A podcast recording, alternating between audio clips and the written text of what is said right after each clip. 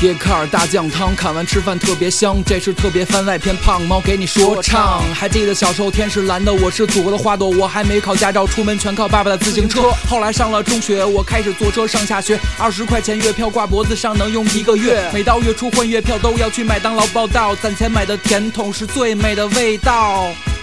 我想你也知道，那时手机不是 iPhone，是诺基亚，只能用来上 QQ 和打电话，没有地图和导航，迷路是家常。想问路，你得找旁边大爷大妈帮忙。后来家里有了点钱，想要买辆车，可是万万没有想到牌照根本摇不着。但是看看你的身边，现在有哪些改变？从前的出行方式早就变成了从前，家里的大二八变成了摩拜，在街上跑，所有人都停下脚步，用手机扫，就连路痴也不用担心会不会迷路。每个人的兜里都装着高德和百度，摇号六年没有结果也不用怕，各种颜色的共享汽车停在你楼下。汽油车不够极客没关系，有威马。电动汽车发展速度实在太让人惊讶。今天你不想开车，自动驾驶帮你办妥，别吃惊，因为这车里有博士和英伟达。嗯，Get car。